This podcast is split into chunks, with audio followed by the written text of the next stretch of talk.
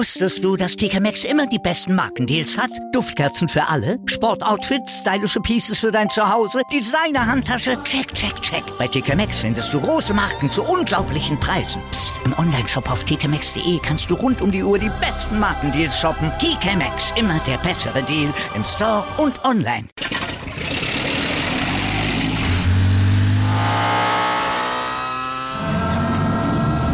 Von 0 auf 100. Aral feiert 100 Jahre mit über 100.000 Gewinnen. Zum Beispiel ein Jahr frei tanken. Jetzt ein Dankeschön, rubbellos zu jedem Einkauf. Alle Infos auf aral.de. Aral, alles super. Hier kommen die Strahlemänner von Imola. Red Bull feiert einen Doppelsieg. Max Verstappen mit einem souveränen Start-Zielsieg. Sein Kollege Sergio Perez landet auf Platz 2. Für Ferrari endet das Heimspiel in Imola mit einem Desaster. Damit herzlich willkommen zum AVD Motor- und Sportmagazin, liebe Zuschauer. Wir schalten gleich live in die Nähe von Imola. Da ist nämlich mein Kollege Christian Danner. Er trifft heute Abend Franz Toast in der ja, Werk, im Werk von Alpha Tauri in Faenze. Und da werden wir also gleich hinschalten. Aber zuvor freue ich mich, unseren Gast begrüßen zu dürfen. Er hat nämlich 21 Jahre Profi-Rennfahrer-Dasein in den Schuhen.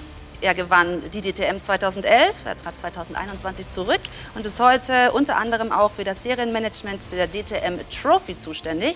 Und ich freue mich, dass er heute bei mir ist. Herzlich willkommen, Martin Tomczyk. Haben Sie sich denn schon oder hast du dich denn schon an deine neue Arbeitswelt gewöhnt? Ja, schönen guten Abend, äh, Ruth. Ja, habe ich mich, äh, denn ähm, sie bringt sehr viel Arbeit mit, aber sehr positive Arbeit, die wahnsinnig viel Spaß macht und deswegen bin ich schon äh, voll dabei, ja.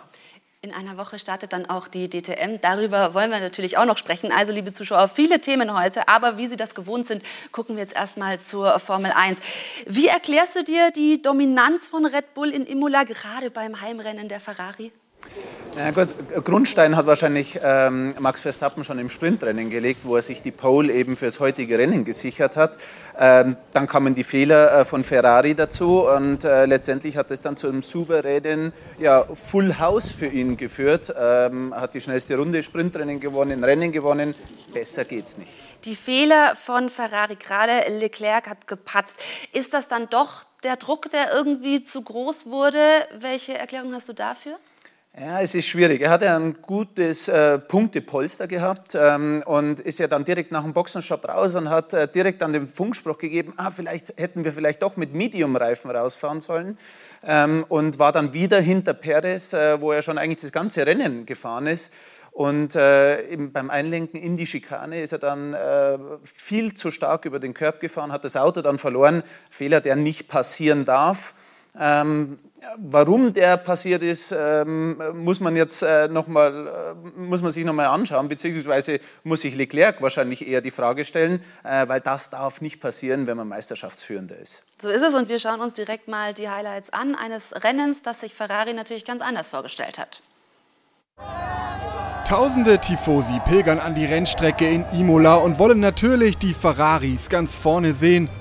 Beim Grand Prix Emilia-Romagna steht Weltmeister Max Verstappen auf der Pole, Ferrari-Pilot Charles Leclerc auf 2. Doch der ist der große Verlierer beim Start. Leclerc verliert gleich zwei Positionen und Teamkollege Carlos Sainz erlebt sein eigenes Fiasko nur wenig später. Daniel Ricciardo schiebt den Spanier von der Strecke und auch aus dem Rennen. Die Tifosi schon früh in Aufregung. Ein Rennen zum Vergessen auch für Mick Schumacher. Der deutsche Haas-Pilot dreht sich gleich zweimal und landet am Ende auf Rang 17. Großer Jubel brandet auf, als Leclerc in der 20. Runde nach einem Boxenstopp an Red Bull-Pilot Sergio Perez vorbeigeht. Doch die Freude währt nur kurz. Ein paar Runden später kassiert der Mexikaner Leclerc wieder und es kommt noch schlimmer für den Ferrari-Piloten. In einer Schikane nimmt der Monegasse zu viel Risiko und die Curbs zu hart. Die Folge ein Dreher und am Ende nur Rang 6. Noch bitterer der Tag für Lewis Hamilton, der von seinem ärgsten Kontrahenten im letzten Jahr sogar überrundet wird. Verstappen feiert den zweiten Saisonerfolg und Hamilton als 13. bekommt eine Entschuldigung von höchster Stelle. Teamchef Toto Wolf. Lewis, hi. Hi Lewis, es tut mir wirklich sehr leid. Das Auto war unfahrbar. Dieses Ergebnis haben wir nicht verdient. Verdient aber der erste Doppelsieg von Red Bull seit 2016. Der zweite Deutsche Sebastian Vettel wird guter Achter. Bei mir im Studio nach wie vor Martin Tomczyk. Wir werden auch gleich die Eindrücke von Christian Danner geschildert bekommen, zu dem wir dann schalten in die Nähe von Imola nach Faenza. Aber Martin, wenn man gerade auch den Funkspruch gehört hat bei Mercedes, also Lewis Hamilton, würdest du sagen, die Saison ist schon so ein Desaster, die ist fast schon gelaufen? Naja, äh, gelaufen nicht, weil wir sind ja erst am Anfang der Saison. Aber wenn man sich heute auch das Auto mal angesehen hat, vor allem auf die Intermediates, wo er gestartet ist, äh, es war wirklich unfahrbar, das Auto, wenn man die Slow Motions gesehen hat, äh, die Gerade runter. Er hatte fast auf, beim Geradefahren das Auto fast verloren, wo er versucht hat, die Reifen zu kühlen, äh, wo es eben uneben war in Imola. Und wenn man das dann sieht, da tut er mir schon ein bisschen leid, weil äh, er ist ein äh, Ausnahmeathlet, das hat er gezeigt. Äh, aber äh, man sieht auch äh, an Russell, sein Teamkollege, dass er einfach besser klarkommt, äh, vielleicht mit dem Auto, mit der Gesamtsituation. Aber generell für Mercedes ähm, war es schon beschämend. Also in der 40. Runde dann von Verstappen überrundet zu werden, Ganz das genau. tut schon weh. Und zusätzlich, hast es angesprochen, dann auch der Teamkollege, der besser ist und ein Teamchef, der sagt, ja, du hast recht, das Auto ist unfahrbar. Das ist ja auch ein Eingeständnis. Ja, vor allem äh, hat sie auch den Twist ja einen Tag vorher gegeben, äh, wo sie beide anscheinend nicht so grün waren, wo es ja wirklich Aussprachen gegeben hat. Und dann, wenn der Teamchef sagt, ähm, du, das Auto ist einfach unfahrbar, wir haben es auch gesehen, ach, das tut schon weh. Und vor allem, äh, es ist ja nicht nur er, der die Aussage trifft, er trifft ja die Aussage stellvertretend für all seine Angestellten, für all seine Ingenieure, die wirklich den ganzen Winter an dem neuen Auto gearbeitet haben. Also da ist so wirklich der, der Wurm drin, äh, kann man so sagen. Ähm, ob sie es so schnell hinbekommen und ob sie es so hinbekommen, dass er in der Meisterschaft äh, noch eine wirkliche Rolle spielen kann, das ist abzuwarten. Ja, wir schauen uns gerne mal den Meisterschaftsstand, den WM-Stand gemeinsam an aktuell. Also er liegt da auf Rang 7, Lewis Hamilton. Und äh, er hat jetzt noch gesagt, äh, keine Sorge, wir kommen da gemeinsam raus. Aber das bleibt erstmal abzuwarten. Und vorne sehen wir, Leclerc bleibt führend, aber Verstappen ja, abso dran. absolut. Ja, und Verstappen äh, so ein Traumwochenende, wenn man wirklich volle Punkte mitnehmen kann.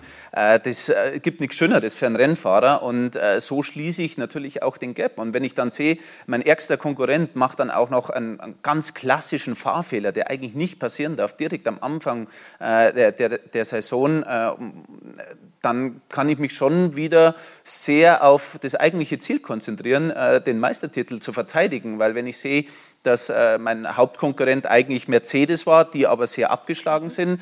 Ich mit einem neuen Hauptkonkurrenten mit äh, Ferrari jetzt kämpfe, aber da die Fahrer jetzt die Fehler machen, beziehungsweise Leclerc den Fehler gemacht hat in, in, in so einer frühen Situation schon, ähm, ist äh, für Verstappen sicherlich so ein Anzeichen, dass es äh, dieses Jahr definitiv auch wieder gehen könnte. Mhm. Und äh, noch einer der Gewinner war Yuki Tsunoda heute auf Platz 7 gefahren. Das freut natürlich auch den Teamchef von Alpha Tauri. Und deshalb geben wir jetzt ab zu meinem Kollegen Christian Danner, der Franz Toast in Faenza trifft. Und wir gehen live rüber und wünschen einen schönen guten Abend. Hallo.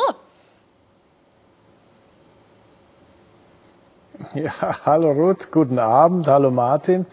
Äh, ja, ich äh, muss sagen, äh, es war ein sehr, sehr, sehr schöner Grand Prix, auch wenn das Wetter nicht ganz so italienisch war, in Imola. Und äh, als Abschluss dieses Grand Prix-Wochenendes haben wir das große Glück, dass Franz Toast, der Teamchef von Alpha Tauri, uns hier eingeladen hat, dass wir ein bisschen äh, über das Rennen in der, in der Fabrik reden können. Ich meine, äh, das ist schon doch sehr selten, dass man von einem Formel-1-Team und vom Teamchef persönlich eingeladen wird, um ein bisschen über das zu reden, was heute passiert ist. Also herzlichen Dank, Franz, und gleichzeitig auch äh, natürlich gleich die Frage, zufrieden mit dem Alpha Tauri-Ergebnis heute, Nimola? Zuerst einmal danke, dass ihr gekommen seid. Schönen guten Abend an alle äh, Formel 1-Fans. Ähm, summa summarum muss ich sagen, dass ich zufrieden bin mit dem, was in Imola geschehen ist. A, Imola liegt ja gerade ein paar Kilometer von uns entfernt. Das heißt, es ist für uns ein Heimrennen. Wir haben eine ganze Tribüne äh, gemietet. Da waren unsere Mitarbeiter dort und die haben sich natürlich äh, sehr gefreut, dass der Yuki dann einen siebten Platz nach Hause gefahren hat. Und das ist ja auch sozusagen ein Dank an diese ganzen Mitarbeiter, die ja wirklich sehr viel Fleiß und Mühe da reinstecken, wenn sie dann ihr Auto fahren sehen und äh, wenn es dann auch noch ein paar gute Überholmanöver gibt, die der Juke heute gezeigt hat, dann ist das natürlich sehr motivierend für die alle. Ja. Also von dieser Warte aus muss ich sagen, sehr gut. Wir haben auch sehr viele Gäste dort gehabt, also sämtliche Sponsoren waren anwesend, die haben das auch genossen, das erste Grand Prix hier in Europa und auch wenn das Wetter jetzt ähm, heute nicht so mitgespielt hat, gestern war sehr gut und ich muss sagen, dieser Regen hat vielleicht das Ganze auch ein bisschen aufgefrischt, da ist ein bisschen Spannung reingekommen äh, und äh, das war durchaus positiv. Von der sportlichen Leistungsfähigkeit mh, hm, bin ich nicht so ganz zufrieden. Wir waren also am Freitag im Qualifying nicht da von der Performance, äh, wo ich mir das erwartet hätte, also diese Positionen. Und ähm, im, im Sprintrennen hat der Pierre Gasly leider eine Kollision mit dem Zug gehabt, dadurch musste er dann von weiter hinten starten. Der Juke hat das sehr gut gemacht, auch heute beim äh, Rennen selbst. Guten Start, gleich ein paar Plätze gut gemacht und hat sich dann kontinuierlich nach vorne gearbeitet, hat wirklich ein paar sehenswerte Überholmanöver gezeigt, ja, äh, wie er einen Stroll überholt hat, wie er dann auch äh, in Vettel überholt hat und so weiter. Das war schon sehenswert und er war auch sehr zufrieden mit der Base des Autos. Dachte, dass vielleicht sogar noch mehr drinnen gewesen wäre. Und das werden wir dann sehen. Wir sind in zwei Wochen in äh, Miami und so weiter. Ähm, der Bär ist hinten festgehangen. Überholen ist in Imola sehr schwer. Das ist nichts Neues. Das war auch in den anderen Rennklassen so, sowohl in der Formel 3 als auch in der Formel 2. Äh, diese Strecke lädt nicht zum Überholen ein, aber trotzdem haben wir spannende Rennen gesehen. Und äh, insgesamt muss ich sagen, äh, die Bühnen waren voll. Äh, klar, die Italiener hätten sich natürlich über einen Sieg von Ferrari sehr gefreut, aber äh, das war aus welchen Gründen auch immer heute nicht möglich. Ich persönlich freue mich natürlich umso mehr, dass der Verstappen gewonnen hat. Und äh, Red Bull seit 2016, ähm, glaube ich, wieder einen Doppelsieg gefeiert hat. Ja, und äh, das öffnet ja auch wieder die Tür für die Weltmeisterschaft, macht alles spannender. Also von daher gesehen war das ein super Rennwochenende. Ja, also das ist, ich fand auch grundsätzlich war es sehr, sehr schön. Äh, du hast gerade angesprochen, dass du am Anfang, der, der, der Weg ins Wochenende hinein war ein bisschen zäh. Äh, woran liegt sowas? Wie kann es sein, dass ein, ein Yuki Tsunoda im Rennen äh, tolle Überholmanöver macht, voll in den Top Ten rumfährt und ein Gasly äh, eigentlich von der Speed her auch dabei ist, aber dass der, der Einstieg so schwierig ist. Was war denn am Anfang des Wochenendes anders im Vergleich zum Ende? Fehler, die wir gemacht haben. Ganz einfach. Wir haben eine gute Performance in FP1 gezeigt, sowohl mit den Fullwets als auch mit den Intermediates. Es hat ja da geregnet. Ja. Und äh, im Qualifying selbst hat er dann die Strecke aufgetrocknet. Und ähm, wir haben von der Strategie den Fehler gemacht, dass wir uns nicht auf die letzte Runde konzentriert haben, weil das war letzten Endes dann äh, die Phase, das Fenster, wo man äh, die schnellste Zeit fahren konnte. Äh, wir haben das ein bisschen früher versucht, hatten dadurch dann für diese aller, allerletzte Runde nicht mehr die Bauer weder von den Reifen noch von der Batterie her. Und dadurch haben uns dann andere überholt. Von der Pace her wären wir hundertprozentig mit einem Auto in der Lage gewesen, unter die ersten zehn zu fahren. Ja. Aber es war ein Strategiefehler. Ist es denn, wenn wir jetzt vergleichen, Ferrari, Red Bull, die machen im Moment ja das Rennen unter sich aus. Äh, Gibt es denn da auch Parallelen, wo man sagt, ja, der hat auch jetzt das Problem gehabt oder vergleichbare Probleme? Oder sind die Teams so anders aufgestellt, dass die da in einer ganzen, ganz anderen Welt, äh, äh sagen wir mal, von der Organisation her fahren? Nein, ich muss einmal sagen, dass Red Bull und Ferrari momentan in einer anderen Welt fahren, mhm.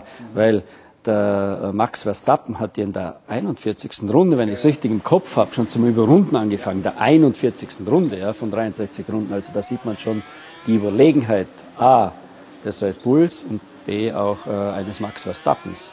Und äh, Ferrari normalerweise hätte da müssen auch äh, dabei sein. Gut, der Sainz hat diesen Unfall mit dem Ricciardo gehabt, am Beginn gleich äh, in der ersten Runde. Und äh, der Leclerc hat das Ding da einfach in der Schikane abgeschmissen. Sollte auch nicht passieren, aber passiert halt.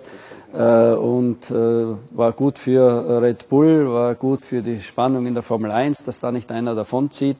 Äh, aber normalerweise sind diese beiden Teams sage ich jetzt einmal, ein, auf einem anderen Niveau. Ja. Noch eine abschließende Frage dazu. Alpha Tauri ist in der Lage, aus eigener Kraft in die Top Ten zu fahren. Äh, wo sind denn die die Areas for Improvement, wo kann man denn nachlegen? Denn man sieht ja schön und gut, alle sind am neue Teile bauen und entwickeln, aber äh, wo sieht der Teamchef für sein eigenes Auto Entwicklungspotenzial? Für mich ist ganz klar die Aerodynamik. Habe ich zu unseren Technikern gesagt, lasst euch da was einfallen. Ihr braucht da nicht irgendwie am Bodywork herumdoktern, sondern äh, schaut, dass ihr den Frontflügel hinbringt, schaut, dass ihr den Diffuser und die Kanäle so hinbringst, dass wir mehr Abtrieb haben. Man braucht mehr Abtrieb vom Fahrzeugkörper her. Der, einen äh, großen Flügel draufzuschrauben, das ist kein Problem. Nur dann stehst du auf der Geraden. Wir haben heute gesehen, äh, der Albon, also Williams ist unheimlich schnell auf der Geraden. Die haben einen 10 km/h höheren Topspeed gehabt als wir und da gibt's kein Überholen. Ja, das heißt also, du musst über den Fahrzeugkörper schauen, dass du diesen Abtrieb erzeugst äh, auch, dass du dieses Bouncing unter, unter, Kontrolle kriegst. Das sind die Kriterien, zumindest einmal was unser Auto betrifft. Und da müssen Sie dran arbeiten. Also da müssen Sie dran arbeiten, die ganzen Mitarbeiter. Ähm, wir haben einen kleinen Filmbericht äh, fertiggestellt, wo man mal sieht, was ist das eigentlich für ein Team Alpha Tauri. Und das schauen wir uns einmal an und hinterher werden wir den Franz ein bisschen befragen dazu, wo wird was, wie, wann produziert, gemacht und zusammengebaut eben bei Alpha Tauri. Alpha Tauri, als kleine Schwester von Red Bull gestartet, mit großen Ambitionen in der Königsklasse. Ich persönlich möchte wie schon 2020 auch in 2022 ein Rennen gewinnen.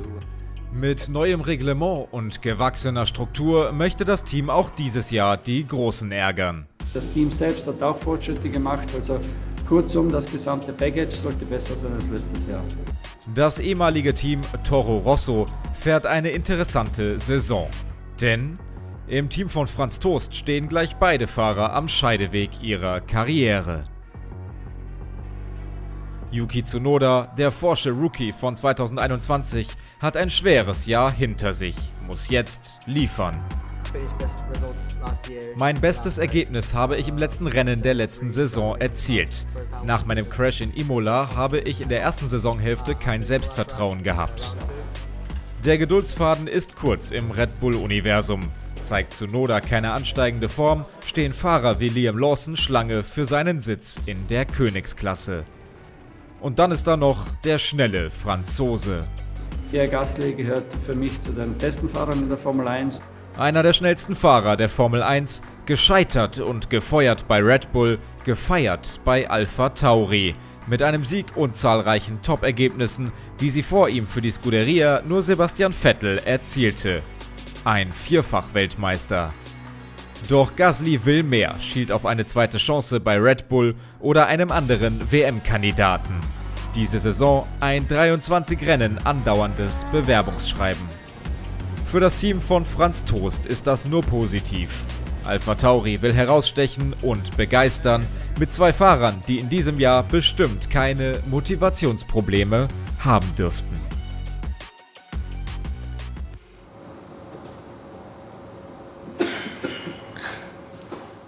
Ja, also wir haben über die Fahrer einiges gehört, aber so ein, zwei Fragen hätten wir dann doch noch bezüglich äh, dem Pierre Gasly, bezüglich äh, dem Yuki Tsunoda.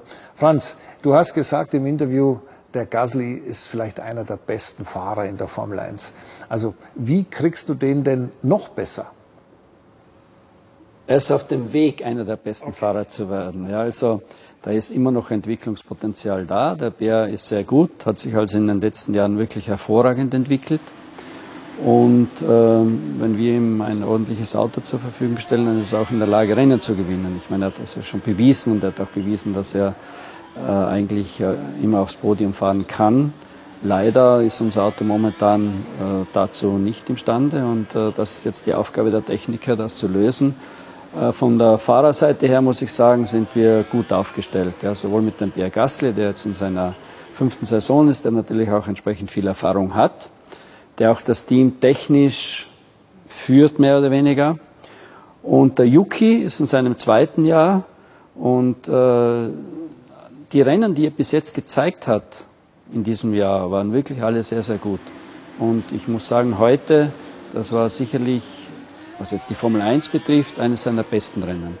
Er hat das ganze Rennwochenende keine Fehler gemacht und heute äh, hat er einen wirklich hervorragenden Speed an den Tag gelegt.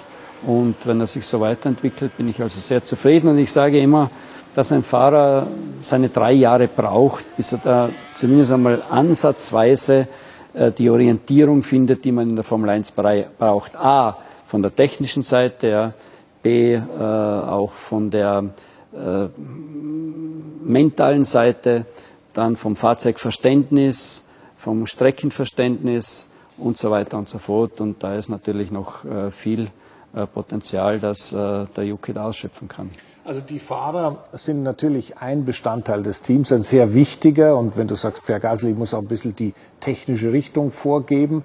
Ähm, die Kommunikation ist wichtig. Aber äh, wir sind hier in den Hallen, den heiligen Hallen in Faenza, in der Fabrik, wo das Auto gebaut wird. Die Fahrer gehören dazu, sind Teil des Ganzen. Aber äh, wenn du deine Fabrik hier mal ganz kurz beschreiben würdest, äh, was wird hier alles gemacht oder, oder wie ist sowas dann auch zu ordnen?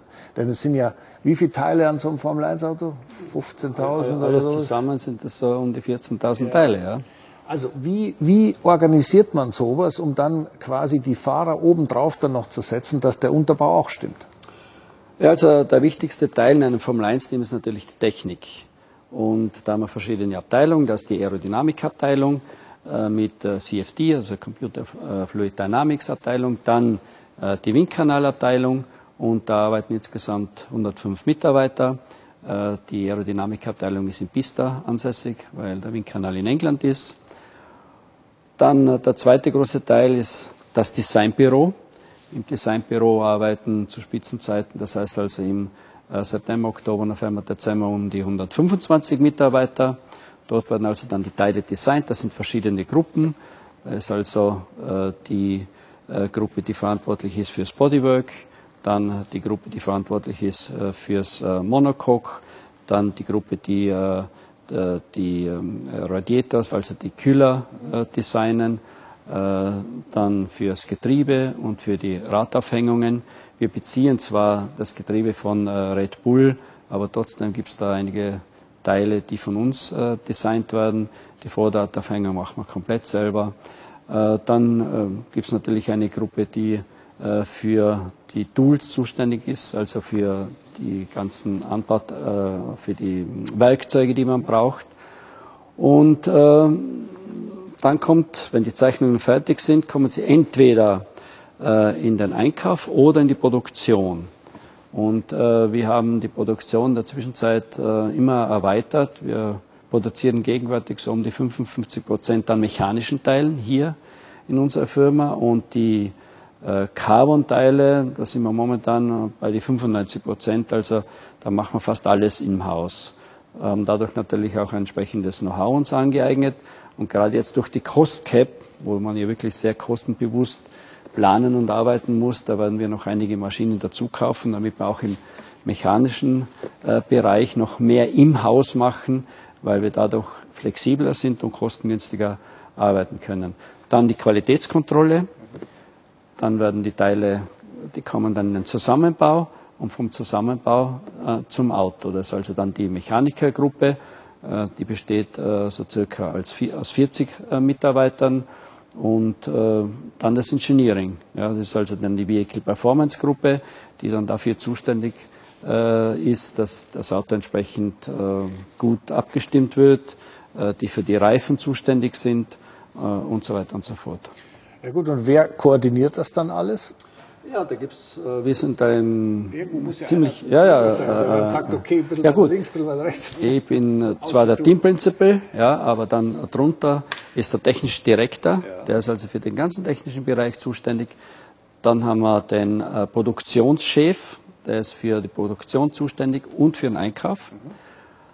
Dann haben wir äh, das Gesundheitswesen, also äh, Safety, Security, äh, und äh, der ganze Gebäudekomplex, der betreut werden muss.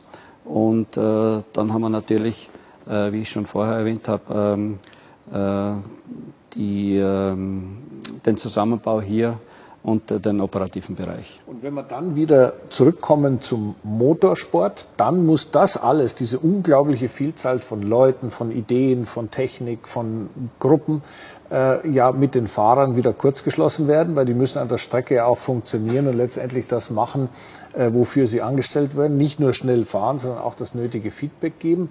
Bist du da selbst auch involviert oder geht es immer nur mehr oder weniger zwischen Techniker und Fahrer? Nein, äh, gerade was jetzt äh, die Zusammenarbeit mit den Fahrern betrifft, äh, da bin ich schon involviert, also vor allem was äh, Pre-Race-Meetings betrifft, Post-Race-Meetings.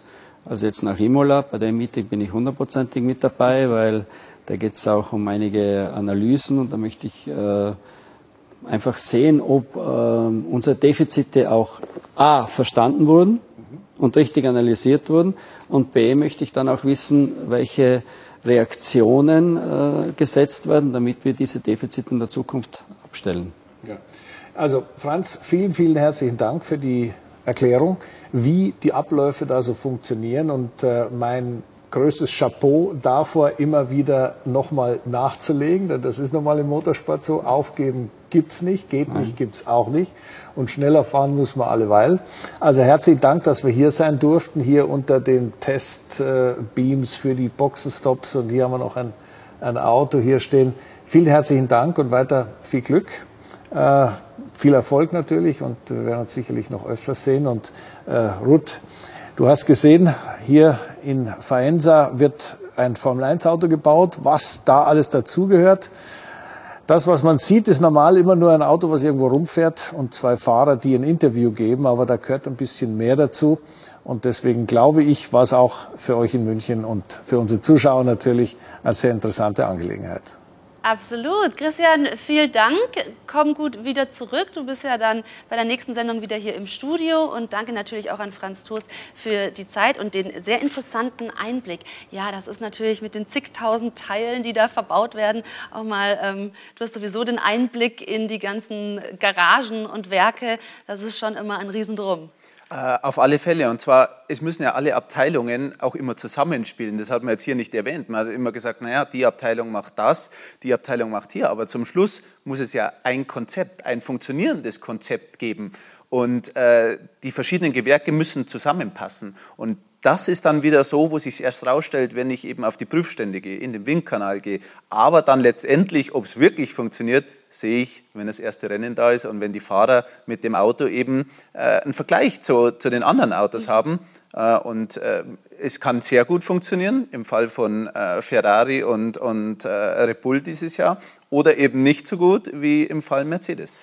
Sehr gutes Stichwort. Damit kommen wir nämlich nochmal zurück auf die Formel 1 und auf das, was sich heute zugetragen hat. Und ich würde gerne mit dir auch noch über die deutschen Fahrer sprechen. Sebastian Vettel zum ersten Mal in den Punkten. Er sagt selbst, darüber fühlt sich an wie ein Sieg. Das kann man nachvollziehen.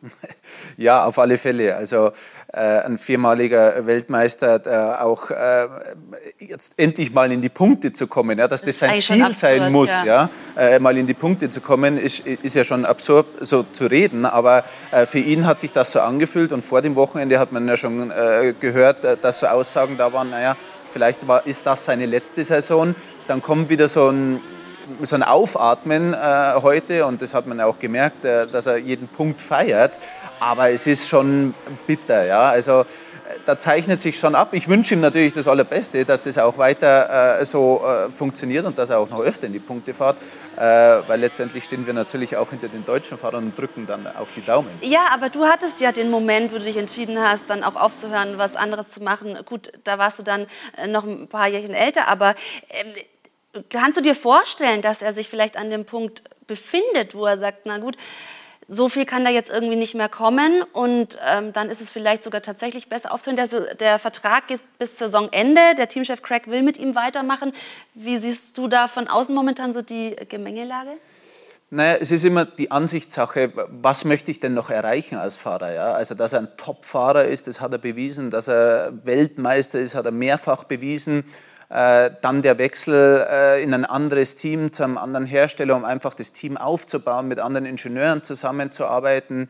Jetzt ist er bei Aston Martin, ähm, auch wieder ein neues Umfeld, versucht da das Auto auch besser zu machen. Irgendwann nach einer langen Zeit, glaube ich, ist er mal die Luft raus, wo du einfach die Energie auch nicht mehr hast. Wenn die Energie nicht in Erfolge äh, ähm, verwandelt werden kann, dann denkst du dir schon, Mann, jetzt bin ich so lange dabei, äh, muss ich es noch machen? Habe ich überhaupt noch diesen Drive, diesen Willen, diese Passion, äh, warum ich eigentlich den Sport mache? Ähm, aber das muss jeder selbst entscheiden.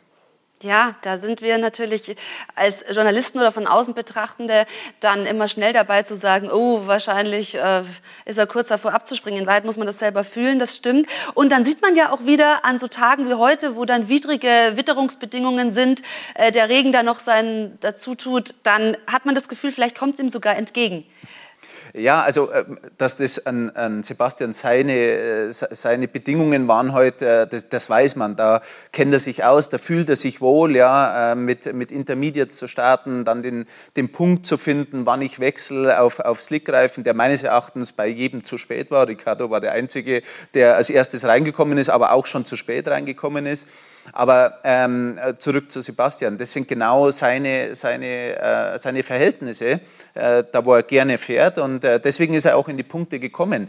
Ähm, und wenn man heute auch den Grand Prix so ein bisschen äh, geschaut hat, äh, ja, es hat Überholmanöver gegeben, aber letztendlich nicht wirklich viele, ja, weil einfach, äh, und das hat der Franz Trost auch gesagt, ähm, die Aerodynamik ziemlich ausgeglichen ist und mit dem DRS einfach nicht die gerade zu lang war oder so lang war, dass man auch wirklich überholen konnte, hat man vor allem im, im hinteren Feld gesehen. Vorne ist das schon ganz gut gegangen, aber ähm, dann steckst du auch irgendwo an deiner Position fest und fahrst eigentlich nur noch dein Rennen in Anführungsstrichen zu Ende. Und das hat dann Sebastian eben auch die Punkte dann beschert. So ist es. Also er freut sich zumindest mal über Punkte. Und Mick Schumacher hatte die Chance, Punkte einzufahren. Er hat ein mega Sprintrennen hingelegt. Also er war wirklich in einer wahnsinnig guten Ausgangssituation. Warum hat er sich das ja, selber eingerissen? Naja, am Anfang des Rennens war natürlich die Situation ähm, schwierig einzuschätzen. Ja. Man hat die Onboard-Aufnahmen gesehen, dann nach dem Start, wo, wo man eben auf die erste Schikane dazu fährt. Man sieht recht wenig. Äh, Mick ist dann innen äh, in der zweiten Kurve auf den Körb gekommen. Der war noch ziemlich äh, nass und rutschig, klar. Und ihn hat es dann einfach weggedreht. Das passiert einfach. Ja. Wenn ich äh, mit, mit vier anderen äh, durch die Kurve fahre, irgendwo geht der Platz aus. Er hat versucht, innen zu bleiben, hat dann hinten den Körb genau beim Beschleunigen erwischt und dann hat sie ihn einfach weggedreht und dann nimmt es einfach seinen Lauf. Ja. Äh, ganz zum Schluss, glaube ich, war ein gutes Beispiel. Äh, man hat ihn auch dann gesehen, wo er ähm, äh, zwei andere verfolgt hat und dann ja auch nochmal aufgeschlossen hat. Also die Pace und die Performance, äh, die war schon da. Äh, bloß dann eben zwei Dreher zu haben, äh, das ist nicht wirklich förderlich. Ja? Und das wird ihn auch wirklich gewurmt haben, weil er hat schon im Sprintrennen gesehen, äh, dass in Imola mit dem, mit dem Haas-Auto einfach gut zusammenpasst. Ja? Magnussen auch, äh, wenn man ihn in dem Auto sieht, äh, war eine tolle Leistung. Vor allem an dem Ort, an dem äh, sein Vater ja siebenmal gewonnen hat. Also das schwingt da ja auch immer noch mit. Natürlich wird es ihn ärgern, wenn er da jetzt äh, ja, die Punkte wirklich verschenkt hat durch seine zwei Dreher und ähm, ja, diese, diese gute Ausgangsposition nicht genutzt hat. Wir wollen das haben wir angekündigt, natürlich heute nicht nur über die Formel 1 reden, sondern, nachdem wir dich da haben, Martin, natürlich auch über die DTM und die DTM Trophy. Also der Saisonstart der DTM steht ja kurz bevor in einer Woche in Portimao. Da machen wir mit dir gemeinsam einen Saisoncheck, Martin, und äh, gucken mal, was uns erwartet wenn die Motoren dann starten. Also gleich bei uns im AVD Motor- und Sportmagazin bleiben Sie bei uns.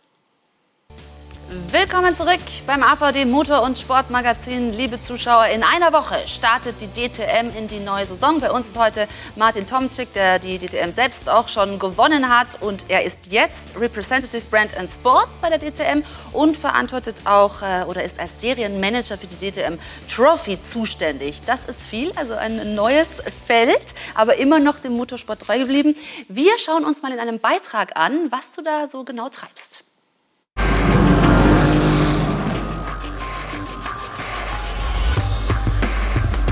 Meine Hauptaufgabe ist das Serienmanagement der DTM Trophy, sprich von der Organisation, Kommunikation mit Teams, Akquise von Fahrern, ja, allumfänglich würde ich fast sagen.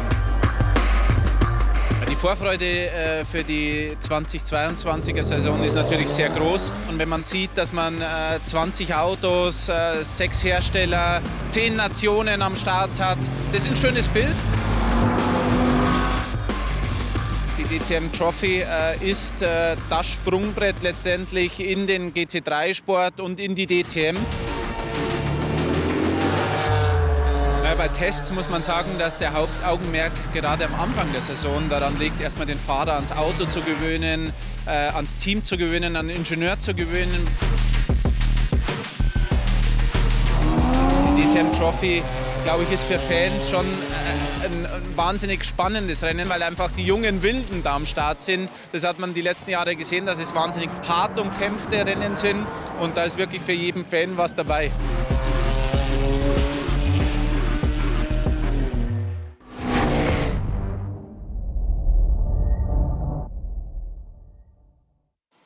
Ja, und Martin bringt natürlich 21 Jahre als äh, Profi-Motorsportler mit und ist selber Gesicht der DTM. Das heißt, du, du kennst da alles, aber wie schwierig oder wie groß ist die Herausforderung dann doch in dem neuen Job und neuen Umfeld? Ähm, ja, die ist natürlich schon eine Umstellung, weil, wie gesagt, ich bin jetzt ungefähr ja, ähm, 25 Jahre bis 30 Jahre immer hinterm Lenkrad gesessen.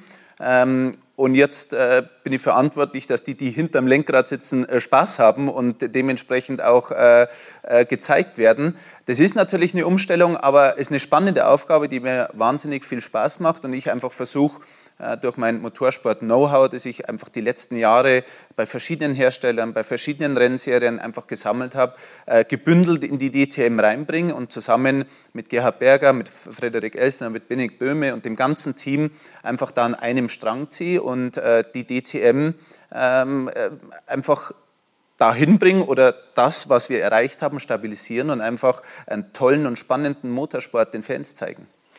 Und die DTM Trophy, du hast den Beitrag schon angesprochen, also sie ist ja auch sowas wie eine Talentschmiede oder Nachwuchsförderung. Wie kann man das erreichen, dass sie noch durchlässiger ist, dann auch in Richtung große DTM? Na, man, muss ja, man muss ja mal das Ganze sehen. Auf der DTM-Plattform äh, sind ja mittlerweile fünf Säulen. Einerseits die DTM Electric, die DTM eSports, die DTM Trophy, die DTM Classic und die DTM natürlich äh, ganz vorne dran. Und äh, dadurch ähm, haben wir, holen wir eigentlich jeden ab. Und die DTM Trophy ist so die Talentschmiede äh, für die DTM oder einfach für den großen GT3-Sport, der irgendwann kommt. Da kommen junge Leute und wenn ich mir das Fahrerfeld dieses Jahr anschaue, wir haben 20 Autos am Start, wir haben sechs Hersteller auch am Start.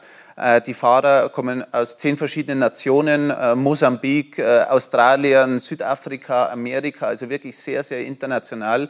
Und ähm, das zeigt dann schon, dass die DTM Trophy einen wahnsinnigen Stellenwert hat, weil gerade in diesem Segment ähm, haben wir so ein Alleinstellungsmerkmal, dass eben der Fahrer in, in dieser Nachwuchsserie ganz alleine auf dem Auto drauf sitzt. Das heißt, äh, ein Fahrer, ein Auto, ein Champion zum Schluss. Bei vergleichbaren Serien wird das Cockpit immer geteilt mhm. und ich kann eigentlich nie so wirklich ähm, die Fähigkeit als Fahrer zeigen. Ja? Und äh, dieses ähm, ähm, dieses System, glaube ich, ist wahnsinnig wichtig für junge Fahrer, sich schnell und gut zu entwickeln. Und letztendlich fahren sie auf der DTM-Plattform, das heißt vor den besten GC3-Teams der Welt und können sich äh, eben auch vor gewissen Entscheidungsträgern da behaupten. Ja, denn der Punkt ist ja doch immer auch der, man braucht auch die Sponsoren. Das hat Ralf Schumacher beispielsweise auch bei uns oft bemängelt, dass da eben eigentlich ohne Geld so wenig möglich ist. Wie kann man das dann auch mehr in den Griff bekommen? Klar, durch so eine Serie kann man sich eben auch beweisen und zeigen, aber man braucht ja dann doch die Sponsoren. Absolut. Also Motorsport im Generellen ist äh, natürlich schon ähm, ähm, budgettechnisch äh, höher angesiedelt wie so manche andere Sportart. Aber ich glaube, äh, gerade mit der DTM Trophy haben wir schon äh, eine Basis, die ähm, bezahlbar ist äh, für Nachwuchsfahrer, wenn ich das auch vergleiche mit verschiedenen Formelserien. Ja. Ähm, und man muss sagen, wir haben ja auch unser eigenes Förderprogramm, das heißt vom DTM eSports, der Gewinner der DTM E-Sports äh, Meisterschaft dieses Jahr ähm, haben wir bis zum Lausitzring jetzt ähm, ein, ein Shootout von den Besten und der beste E-Sportler kann dann ein vollfinanziertes DTM Trophy Cockpit gewinnen. Also da äh, okay. versuchen wir schon die Förderung auch auf unserer Plattform zu stärken. Gibt es einen Punkt, den du dir ganz besonders irgendwie zu Herzen genommen hast oder ein Ziel, wo du sagst, da möchte ich angreifen? Ja, und äh, zwar, da bleiben wir gleich bei der Geschichte, weil wir haben die Förderung von DTM Esports zur DTM Trophy. Der logische Schritt wäre natürlich von der DTM Trophy in die DTM auch eine Förderung zu haben. Ähm, da sind wir intern sehr stark am Arbeiten und versuchen das umzusetzen. Ähm, ist, ist immer leicht gesagt, aber die Stellschrauben sind dann doch etwas größer, die man bewegen muss, weil einfach die DTM noch äh, kostspieliger ist und das natürlich auch mit äh, Sponsoren dann dementsprechend äh, finanziert werden muss. Aber ich bin da kräftig am Arbeiten und hoffe, dass wir das äh, in naher Zukunft auch realisieren können. Und die DTM hat in dieser Saison ein wahnsinniges Fahrerfeld, 29 Fahrzeuge, so ausgeglichen wie nie. Man hat das Gefühl, jeder kann Champion werden. Und das ist dann auch tatsächlich eine besondere Herausforderung für die Rennleitung. Und wenn wir hier die Fahrer sehen, dann sehen wir jetzt gleich den Rennleiter, der uns nämlich sagt, warum das Ganze gar nicht so leicht zu handeln ist. Ich bin Scott Elkins, der neue DTM-Rennleiter. Zurückzukehren ins GT Racing und die Möglichkeit zu haben, in der DTM zu arbeiten, ist großartig. Es ist eine tolle Aufgabe für mich. Rennleiter zu sein ist nicht immer der beste Job auf der Welt. Denn egal, ob etwas Positives oder Negatives passiert, am Ende bin immer ich dafür verantwortlich. In der DTM läuft es anders als in anderen Rennserien. Hier hat der Rennleiter die Möglichkeit, direkt eine Strafe auszusprechen. Ich sehe mich also als Richter und gleichzeitig als Polizist. Er ist sehr geradlinig. Als Rennfahrer will man genau das. Das Fahrerfeld ist dieses Jahr extrem groß. Jeder Millimeter zählt. Deshalb braucht man eine klare Linie des Rennleiters. Dass wir 29 Fahrer am Start haben, ist unglaublich. Unglaublich schwierig ist es auch, wenn man sie alle gleichzeitig auf der Strecke hat. Die Fahrer sind in der Regel nicht schwer zu handeln, es sei denn, es passiert etwas. Letztlich macht das aber die Herausforderung aus und darauf freue ich mich.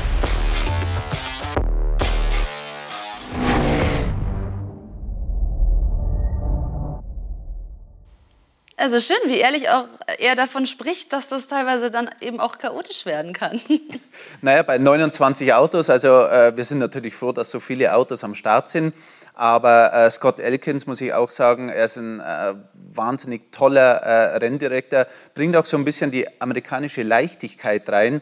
Ähm, wir Deutschen versuchen ja manchmal immer alles zu überregulieren, ja, was manchmal nicht so schlecht ist. Aber gerade äh, bei der Kurzlebigkeit, was du in so einem Sprintrennen hast, musst du schnell ähm, und vielleicht unbelastet reagieren. Und das kann Scott sehr, sehr gut und hat sich den Respekt von den Fahrern schon bei der ersten Fahrerbesprechung absolut geholt. Und äh, ich glaube, das ist auch ein wichtiger ähm, Standpunkt für ihn, von dort jetzt zu arbeiten und äh, für uns eben äh, in der DTM und auch in der DTM Trophy unterwegs zu sein. Ja, und wir erinnern uns ja an das DTM-Finale der vergangenen Saison, das ja wirklich auch furios war und daraufhin wurde die Stallorder abgeschafft. Das heißt, inwiefern hat sich die DTM auch noch mal ein bisschen neu weiterentwickelt in dieser Saison?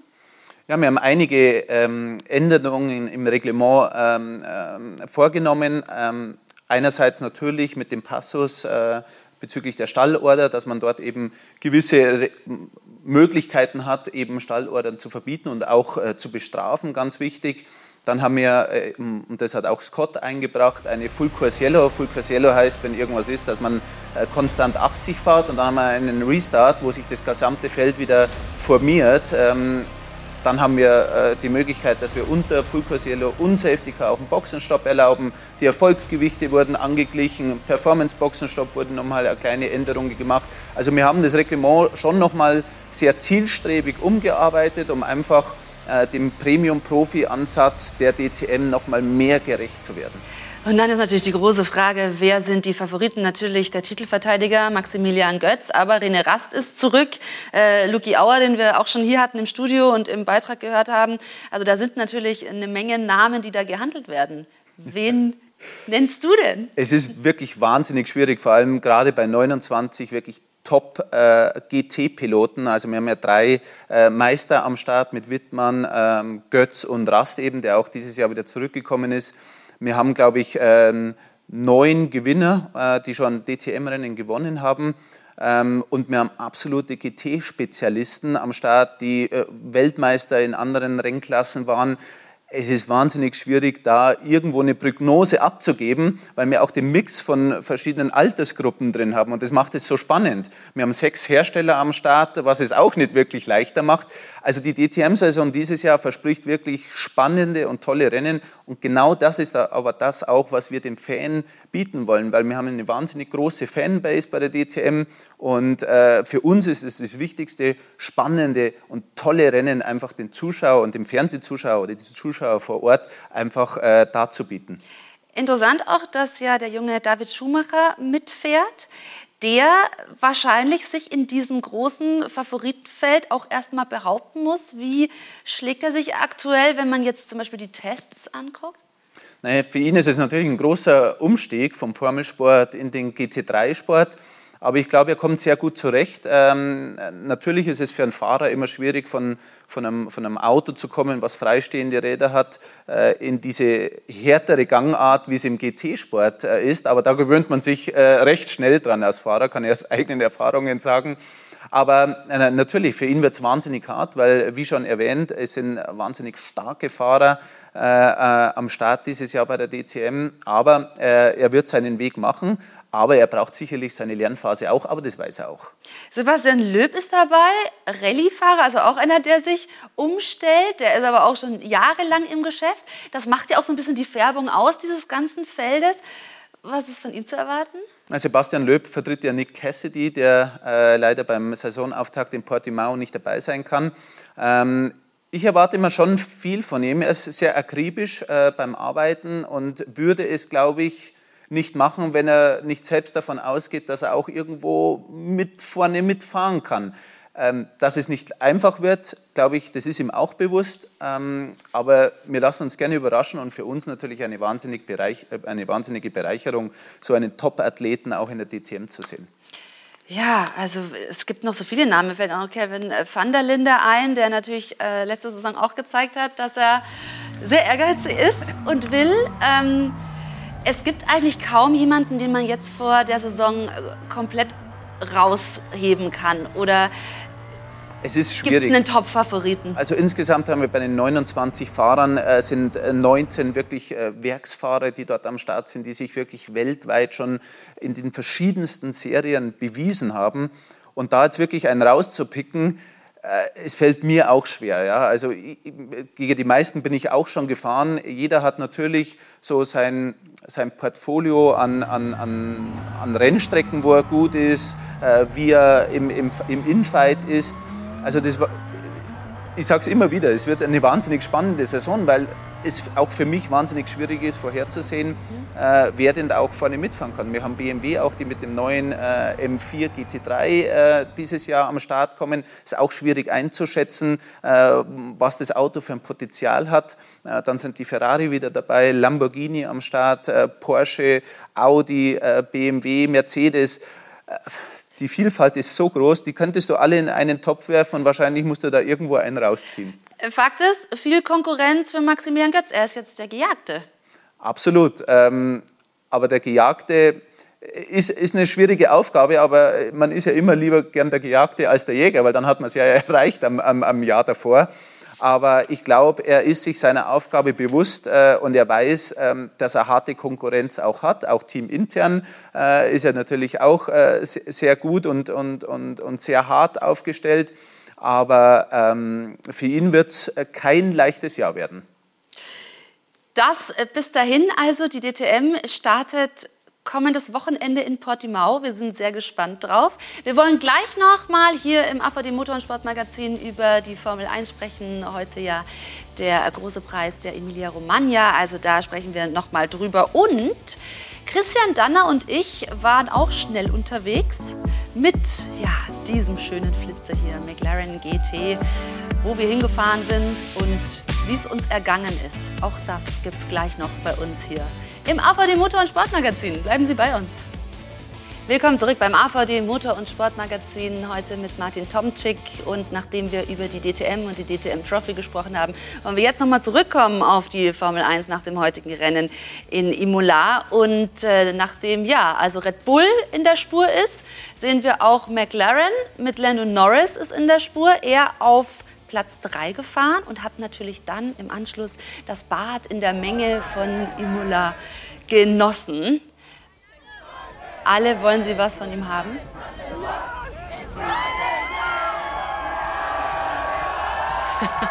Wenn ein Selfie mal so umjubelt ist, oder?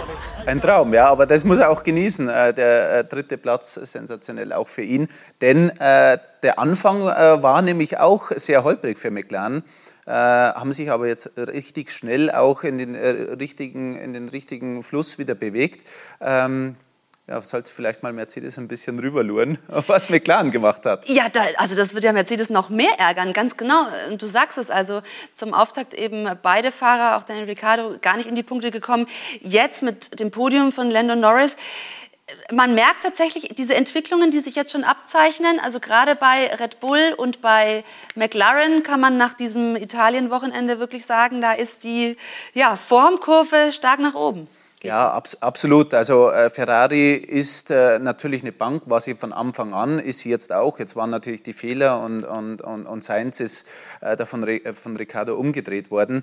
Ähm, aber ja, ich, ich, ich, ich glaube, diese drei Farben wird man da vorne noch länger sehen jetzt. Und dann schauen wir mal, wann Mercedes da dazustoßen kann und ob sie überhaupt dazustoßen können. Hier sehen wir noch den Fall äh, Sainz-Ricciardo ja, unglückliche Startkollision gerade in, in dem Regen. Aber äh, für Carlos war es wirklich kein äh, einfaches Wochenende. Und man sieht ja auch, wie betröppelt er da weggeht. Wenn man ein Rennen in der ersten Kurve ähm, aufgeben muss und auch unverschuldet in diesem Fall äh, aufgeben muss, ist natürlich bitter. Und kurz davor, nämlich beim Start, ist wer genau hingeguckt hat, einigen was aufgefallen, dir nämlich auch. Ja, also ähm, das war ja die Frage, okay, wer startet denn? Es ist äh, Regen, Intermediates. Äh, da gibt es die Möglichkeit, ob man mit dem ersten oder mit dem zweiten Gang startet, weil einfach die Motoren so viel Drehmoment entwickeln und ich will ja keine durchdrehenden Räder haben. Äh, Red Bull ist mit ersten Gang gestartet und die Ferrari ist ja mit dem zweiten Gang gestartet und der Start ist jedem bewusst, also die Red Bull waren einfach sehr viel schneller weg und das sind so Kleinigkeiten, die du natürlich als Rennfahrer dann siehst, wenn du die Onboard siehst, aber das kann schon der ausschlaggebende Punkt oder war der ausschlaggebende Punkt eben am Start. Ja, natürlich, es machen auch immer Kleinigkeiten aus, aber warum glaubst du, hat man sich da falsch in Anführungsstrichen entschieden? Nein, ich würde nicht wirklich sagen falsch. Also man, man testet natürlich sowas, funktioniert es, äh, unter welchen Bedingungen funktioniert es. Ähm, ähm, Fernando Alonso im, im Alpine ist, glaube ich, auch im zweiten Gang gestartet. Äh, da hat es sehr gut funktioniert äh, bei ihm. Aber es zählt dann natürlich auch die richtige Einstellung, der richtige Druckpunkt. Äh, wie viel Gas gebe ich wann? Ähm, das ist das Feingefühl, was jeder Rennfahrer entwickeln muss. Und ähm, vielleicht im Fall von Red Bull hat man gesagt, hört zu, egal ob trocken, egal ob Regen, egal ob Intermediates, wir fahren immer im ersten Gang, versucht es irgendwie dementsprechend anzupassen und andere Rennställe gehen eben einen anderen Weg. Jetzt hat man ganz klar gesehen, dass äh, die Red Bull-Variante die bessere, zumindest jetzt in Imola war.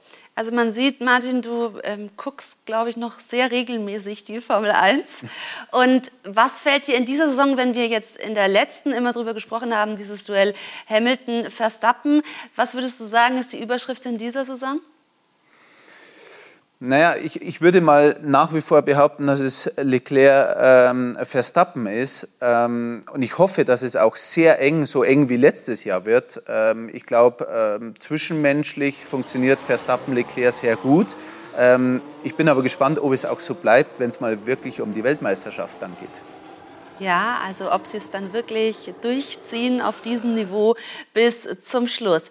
Also das jetzt nochmal der Formel 1 Teil und wenn es ums schnelle Fahren geht, da ist ja Christian Danner bei uns auch natürlich der Experte, den wir heute schon geschaltet haben aus Faenza bei ähm, Imola eben mit Franz Toast und ich bin mit ihm gemeinsam einen McLaren GT gefahren, nämlich zum DTM-Test an den Hockenheimring und wir hatten beide einen, würde ich sagen, etwas unterschiedlichen Fahrstil. Christian, also ab zum DTM-Test am Hockenheimring mit diesem Baby. Hi, hi, hi. Ein McLaren GT. Wow. Er ist ein echter Hingucker im mysteriösen Gewand. Der McLaren GT, sportlich, giftig, ist er ohnehin. Doch er kann noch so viel mehr. Wir starten mal vorne. Vorne ist für dich. Vorne ist für mich, meinst du? Vorne ist für ich mach auf für dich. Schau her. Gentleman. Oh, ja, das Oh, klappt doch gut Platz. hier.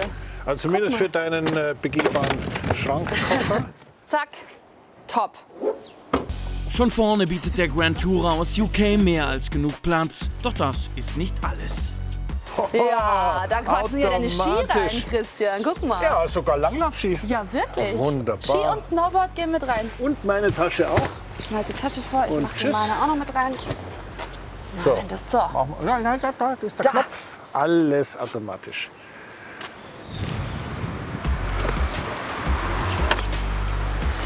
Oh. Elegant, hä? Ja, das hat natürlich für einen Sportwagen Schön Carbon sehr hier, viel alles. Komfort hier, oder? Was sagst Äh, du? ich, ich, ich mag immer gern dieses Rennsport-Feeling, was ja bei allem Komfort auch da ist. Schau mal, Lenkrad mit Carbon. Ja, und gleichzeitig muss ich sagen, ähm, ich finde, das hat auch sehr viel von einem angenehmen, komfortablen Auto, weil dieses Ja. Rennauto ist ja normalerweise noch ein bisschen direkter. Erster Eindruck tadellos, ohne einen Meter gefahren zu sein. Machen wir den Motor mal an, ja? Machen wir mal an, du magst den Sound hören. Ja, ne? Sound ist wichtig. So, Achtung. Und bitte, gut. Gut. Hockenheimring eingeben. Hockenheimring. Oh, da steht schon eingegeben. Ist schon eingegeben, top. Auf also Richtung Hockenheimring und Zeit genug jetzt, um zu klären, wie fühlt er sich an, der McLaren GT. Was ich immer wichtig finde, ist, dass du in so einem Auto ein gutes Gefühl hast. Wo, wodurch kriegt man ein gutes Gefühl? Erstens mal Überblick, klar. Ja. Und dann natürlich auch, wie du das Lenkrad spürst. Die Rückmeldung Ja. am Lenkrad, die ist ganz wichtig. Und äh, da achtest du halt einfach mal Da bisschen achte ich drauf. jetzt mal ein bisschen drauf. Also es ist schon... Ja, na, das ist jetzt zum Beispiel jetzt nicht so gut gewesen, bis du es gelenkt hast. Ach komm, Du musst ja nicht melken, Hände am Lenkrad lassen. Genauso. Ist halt super direkte Lenkung, dieser spitzenmäßig. Und ist man einmal drin, will man die 620 PS zumindest im Rahmen des Erlaubten mal antesten. 4 Liter Achtzylinder ist das. Biturbo. Ja? Nicht Das, schlecht. das spürt man auch richtig. Also wenn man da ja, mal 4 drauf Liter, das ist richtig Drehmoment auch. Ja. Der Sportmodus hat natürlich echt was. Jetzt sind wir in Hockenheim. Jetzt muss ich natürlich auf 50 runter. Komm, ich mache wieder Komfort. Mit großen Schritten nähern sich Ruth und Christian dem Hockenheimring und urplötzlich packt es Christian wieder das Rennfieber. Ein Fahrerwechsel kurz vor dem Ziel, unumgänglich. So, Christian, jetzt bist Darf du ich? dran. Du Darf darfst. Ich, du lässt mich tatsächlich fahren. Das finde ich total nett von dir. So bin ich.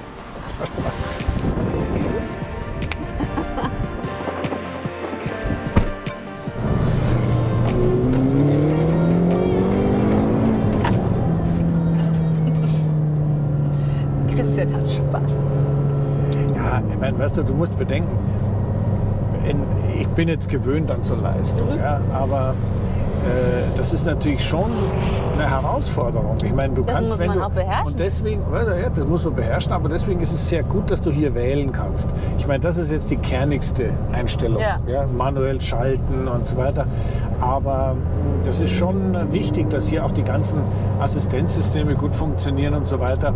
Das ist aber toll, also es geht gut.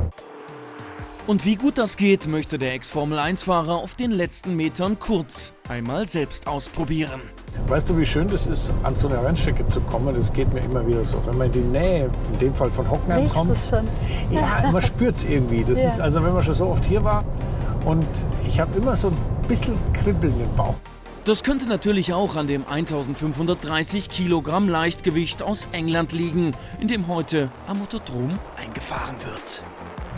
Am liebsten würde ich gleich auf die Strecke Das fahren. glaube ich dir aber sowas. von. Komm, das machen wir jetzt einfach direkt. Ja. Wir haben noch einen Sportwagen. Und zwar einen, der sportlich und Alltagstauglichkeit kombiniert. Leicht, komfortabel, genug Ladefläche und trotzdem eine echte Maschine. Und wenn selbst DTM-Chef Gerhard Berger ins Schwärmen kommt, dann soll das schon was heißen.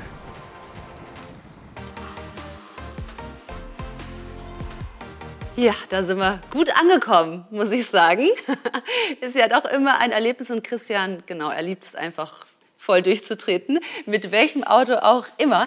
Ähm, und am Hockenheimring interessanterweise warst du ja dann eben auch vor Ort. Was machst du dann gerade, wenn so ein Testwochenende ist oder dann eben auch ein Rennwochenende? Naja, das war das erste Aufeinandertreffen äh, der DTM-Fahrer, der DTM-Teams, der DTM-Trophy-Fahrer. Wir hatten auch äh, DTM-Classic-Test. Also das war so das erste große Happening und äh, Zusammenkommen einfach aller Beteiligten und so ein bisschen so ein Rantasten und Beschnuppern.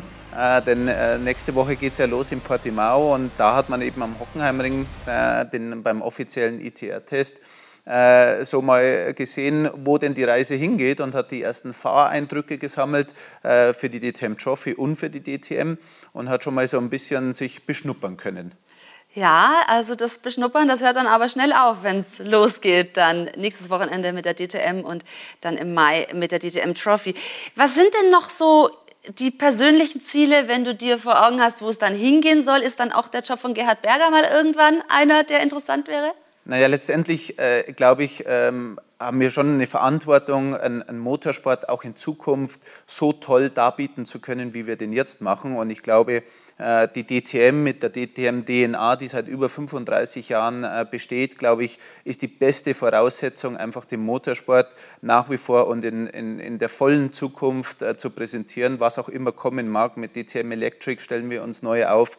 Ich glaube, die Wege muss man einfach alle mitgehen und letztendlich ist immer wieder das Credo, der Fan steht im Mittelpunkt. Wir wollen tolle, spannende, und coole Rennen liefern. Und das können wir dieses Jahr sicherlich garantieren mit 29 Autos am Start bei der DTM. Was will man denn mehr? Selber fährst du gar nicht mehr?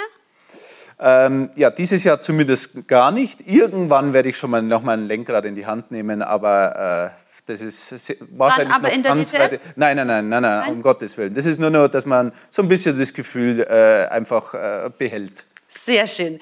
Martin Tomczyk war heute unser Studiogast. Vielen Dank an dieser Stelle. Dankeschön. Liebe Zuschauer, nicht vergessen, wir sind dann in zwei Wochen wieder da rund um das Formel-1-Rennen in Miami. Dann auch mit Christian Danner wieder hier im Studio. Sie wissen, bei uns gibt es immer jeden Sonntagabend das AVD Motor- und Sportmagazin. Bis dahin, gute Nacht.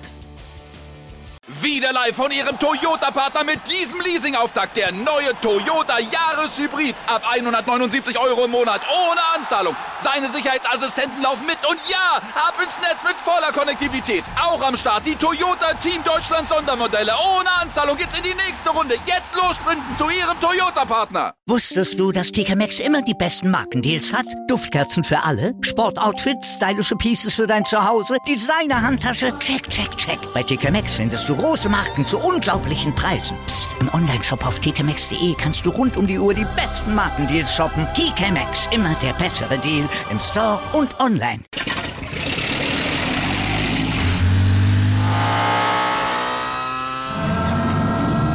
Von 0 auf 100. Aral feiert 100 Jahre mit über 100.000 Gewinnen. Zum Beispiel ein Jahr frei tanken. Jetzt ein Dankeschön, rubbellos zu jedem Einkauf. Alle Infos auf aral.de. Aral, alles super.